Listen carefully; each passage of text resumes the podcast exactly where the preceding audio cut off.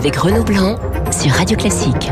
8h41, un esprit libre. Et quel esprit libre? Celui de Gilles Kepel, universitaire spécialiste de l'islam et du monde arabe. Bonjour, merci d'avoir accepté notre invitation.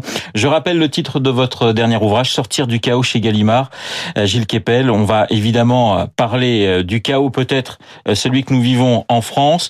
Un mot sur le parcours de Shérif Shekat. Beaucoup de spécialistes estiment que son profil est peut-être un cas d'école.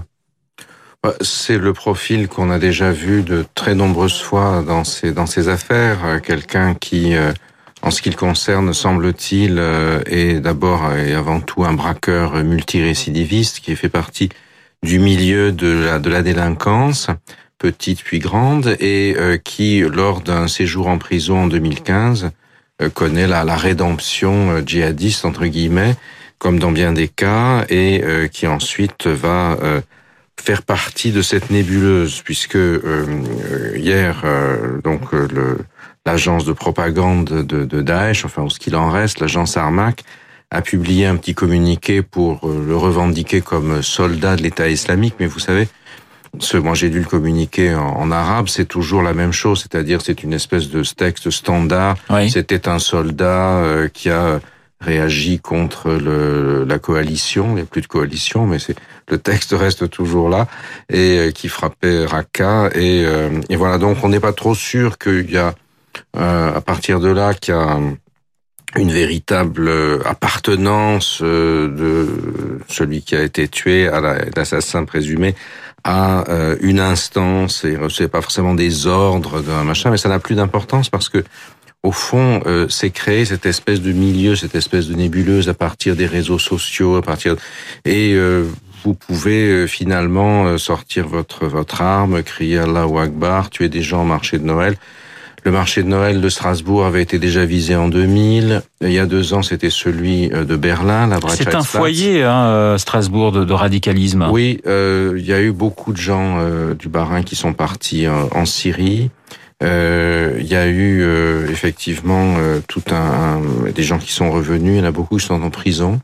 Et donc effectivement, dans les, un certain nombre de, quartiers sensibles strasbourgeois, on a, on a un milieu qui est, qui est important. Et l'enquête se poursuit, cinq gardes à vue, l'un des frères arrêté en Algérie, une famille radicalisée, ça rappelle, ça rappelle aussi. Vous avez pensé à Mera. Hein. Absolument.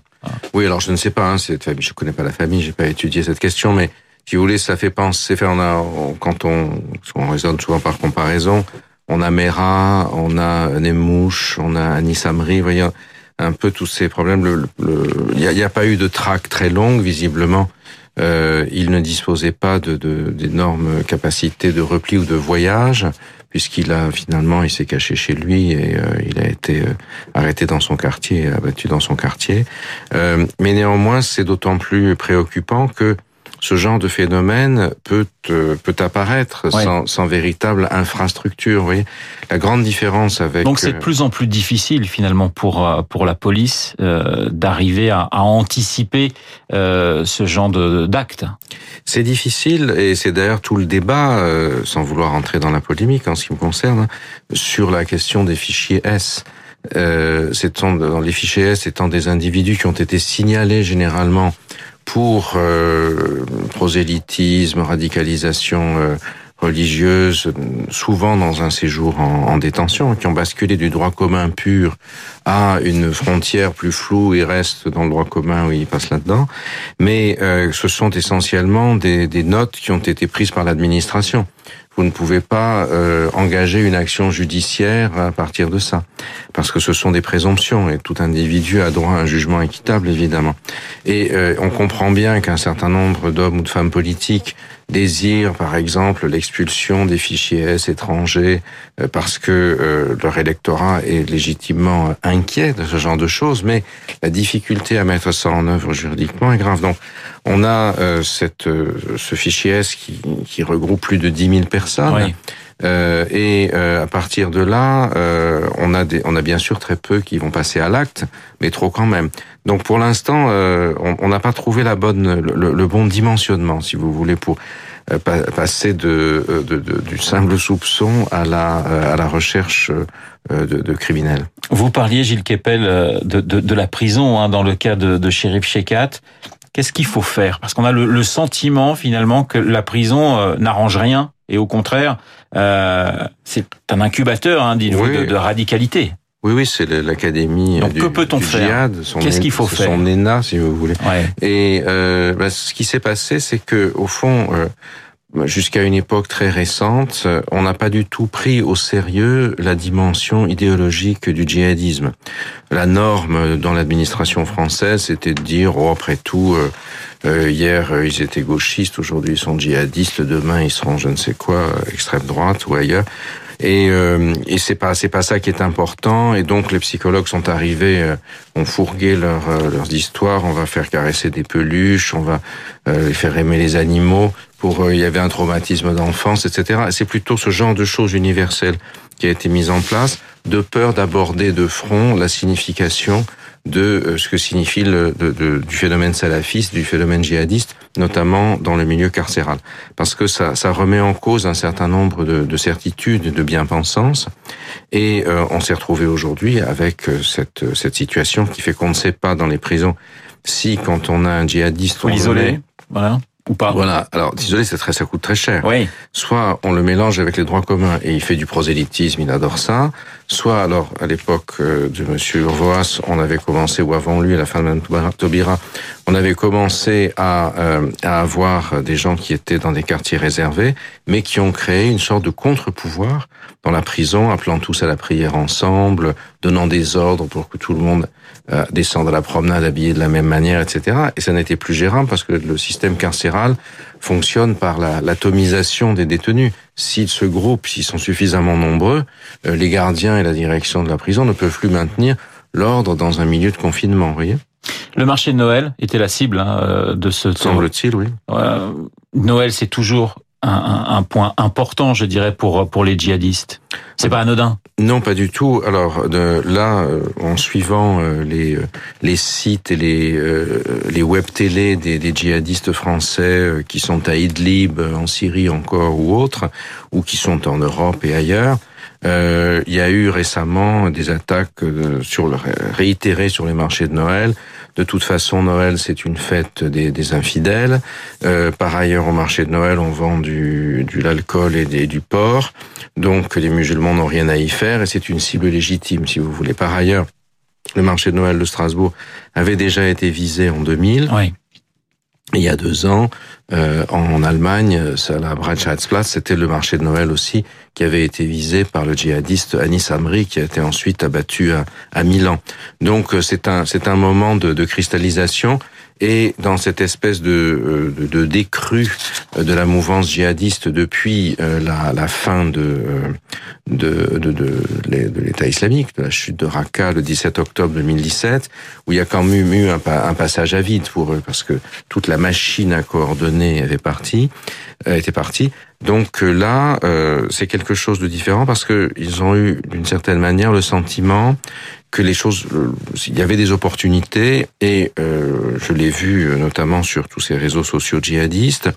Euh, il y a eu beaucoup d'attention accordée au mouvement des gilets jaunes, euh, au à la casse à Paris. Il y a eu des photomontages où on voyait l'arc de triomphe avec des gilets jaunes devant, des djihadistes en armes à côté et qui annonçaient la fin de la France infidèle, le, qui recommandaient de faire des actions d'éclat euh, dans le. Euh, Vous l'expliquez dans un article qui a été publié hier dans, dans le Figaro, euh, qui fait pas mal de bruit hein, en disant finalement que oui, la crise des gilets jaunes a eu un impact sur les djihadistes. Oui, alors c'est pas la faute des gilets jaunes, Bien hein, sûr. mais le euh, gilet jaune c'est un phénomène. Mais enfin, c'est pour pour les djihadistes, c'est le ça les renforce dans l'idée que au fond la démocratie est un leurre, que euh, la société française est, est profondément fracturée et qu'il faut s'engager dans ces fractures. Et du reste, euh, il y a un phénomène, vous savez, qui est très frappant, c'est euh, quelle a été au fond l'expression de, de, la violence dans ces mouvements, euh, indépendamment des, des, de l'occupation des ronds-points. Hein, ça a été les voitures brûlées. Et il y a eu énormément de voitures brûlées et puis de, de feux avec les, les, les packs de contreplaqué qui avaient servi en principe à protéger les vitrines, qui ont été démontées, qui ont servi à faire des, des barricades enflammées. Or, si vous vous rappelez un petit peu le, dernier moment où il y a eu une vague de voitures brûlées, c'était les grandes émeutes de 2005. Mais celle-ci, elle se déroulait en dehors de Paris. En banlieue. Euh, les Américains avaient titré, Fox News avait titré Is Paris burning? Paris brûle-t-il? Mais ça n'avait, bon, puis ils avaient un peu mélangé toutes les villes sur leur carte de France, mais euh, Fox News. Voilà, c'est ça, oui. Parce que les fake news. Et donc, euh, euh et là, ça c'est différent parce que euh, ces mouvements sont entrés à l'intérieur de Paris et ce sont deux groupes sociaux très différents.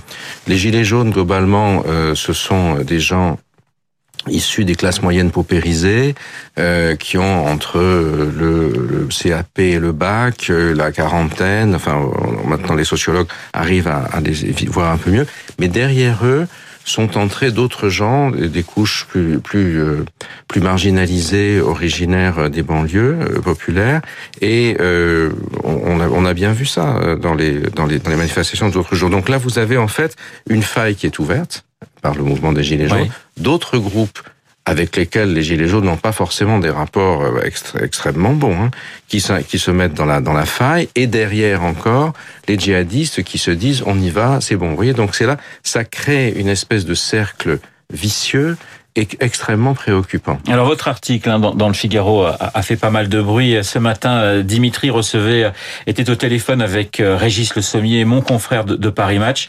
voilà ce qu'il ce qu'il dit justement de cet impact gilet jaune djihadisme. On l'écoute pas que le climat euh, lié aux gilets jaunes, euh, enfin l'activité des gilets jaunes, ait vraiment euh, déterminé ces gens ou en tout cas les ait poussés eux aussi à se radicaliser. Je pense que c'est d'une nature différente malheureusement et une nature qui est difficile. On le, on le voit avec cet exemple. Cet exemple est déroutant parce que on se dit comment est-ce qu'on peut appréhender cet individu avant qu'il passe à l'acte? Et malheureusement on n'a pas pu le faire.